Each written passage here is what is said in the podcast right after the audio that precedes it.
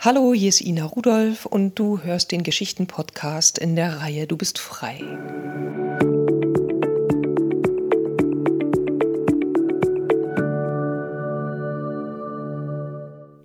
Die beste Urlaubscheckliste. Neulich plauderte ich nach einer Einzelsitzung noch ein wenig mit Klaus. Wir standen im Flur, er zog seine Schuhe an und war guter Dinge.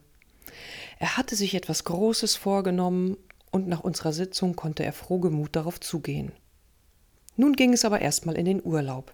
Er schwärmte davon, wie er die Sonne genießen werde, wie seine Frau sich freuen wird, dass er nun guter Dinge ist und dass er, so befreit wie er sich jetzt fühlt, der Schambolzen sein kann, den sie so mag.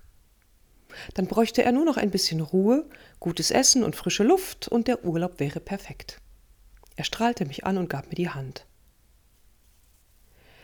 Ich nahm sie und zögerte einen Augenblick.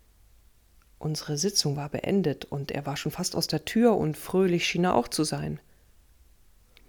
Allerdings hatte ich, der ich ein geübter Hörer von belastenden Glaubenssätzen bin, in seinen Abschiedsworten potenziell Stress gehört.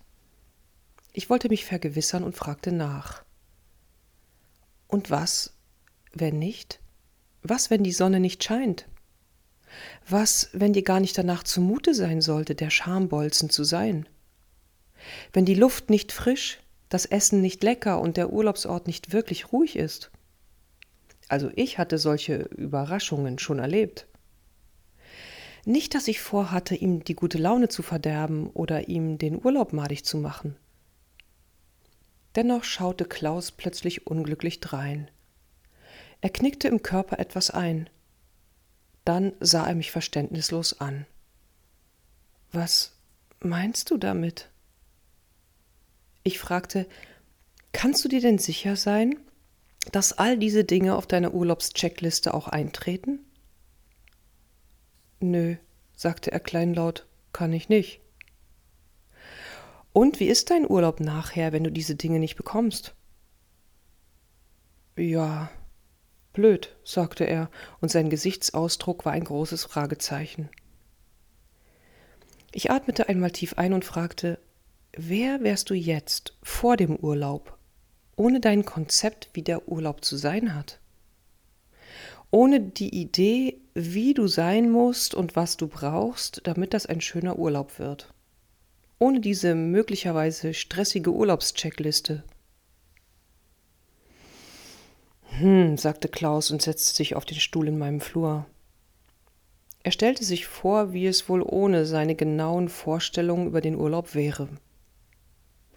Also, wenn ich keine Bedingungen an den Urlaub habe, meinst du das? Ich nickte. Oft sind Konzepte, die wir uns zurechtlegen, gut gemeint. Wir wollen nur das Beste, und wenn wir bekommen, was wir uns wünschen, fein. Aber was, wenn nachher alles anders ist? Muss dann der ganze Urlaub im Eimer sein? Na ja, sagte Klaus, ohne meine Bedingungen wäre ich ganz offen. Dann packe ich meinen Koffer, fahre irgendwo hin und mal sehen, was passiert. Und? Wie ist das für dich? Ganz gut, sagte er, und sein Gesicht hellte sich wieder auf. Nein, warte mal, ich merke, das ist nicht nur ganz gut. Das ist richtig toll. Dann lass ich das Leben rein. Dann muss die Sonne nicht scheinen und ich muss nicht charmant sein. Dann stehen ganz andere Punkte auf meiner Urlaubscheckliste. Ich darf dann sein, wie ich halt gerade bin. Einfach da sein und mal sehen. Dann lass ich mich überraschen, was so passiert. Krass, sagte er und sprang auf. Das ist ja noch besser. Sogar viel besser. Ich lachte, freute mich aufrichtig und reichte ihm die Hand. Na dann, schönen Urlaub wünsche ich. Und den wünsche ich dir auch. Mir übrigens auch, in zwei Tagen geht's los. Ich werde mich jedenfalls überraschen lassen. Meine Intuition habe ich ja immer dabei, und die wird mir zeigen, was ich mag und was nicht. Was steht denn auf meiner Urlaubscheckliste? Nix. Echt? Wenn die Sonne scheint, super. Wenn nicht, super. Wenn ich an der Sonnenscheinbedingung nicht festhalte, wird sich mit Sicherheit irgendetwas anderes Schönes finden, was wir machen können. Und du? Hast du genaue Vorstellungen über deinen Urlaub und wie er verlaufen muss? Was steht auf deiner Urlaubscheckliste? Und wärest du unglücklich, wenn diese Vorstellungen sich vor Ort nicht einlösen? Wenn das Essen nicht so ist, wie du möchtest, dein Partner sich nicht von seiner obercharmanten Seite zeigt, die Sonne nicht scheint, es zu heiß oder zu kalt ist, das Hotel auf einer Baustelle liegt. Und liegt all das in deiner Hand? Kannst du wirklich machen, dass du diese Dinge bekommst? Wenn nicht, probier doch mal, wie es wäre, wenn diese Bedingungen nicht auf deiner Urlaubscheckliste stünden. Am Ende sind diese Bedingungen ja nur Gedanken. Gedanken, die du glaubst. Und das Leben und vielleicht auch der Urlaub machen am Ende ja doch, was sie wollen. Neulich durfte ich schon ein Stück von diesem Kuchen kosten. Ich war unterwegs, eine Art Kurzurlaub, wollte zurück nach Berlin und kam pünktlich 15 Minuten vor Abfahrt meines Zuges am Münchner Hauptbahnhof an.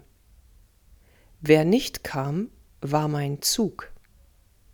Aber nicht nur mein Zug kam nicht, sondern überhaupt kein Zug kam. Keiner. Wie ich erfuhr, brannte es auf den Gleisen kurz vor München und verständlicherweise wollte die Bahn die Stelle erstmal räumen, bevor dort wieder Züge fahren konnten. Und? Habe ich mich geärgert?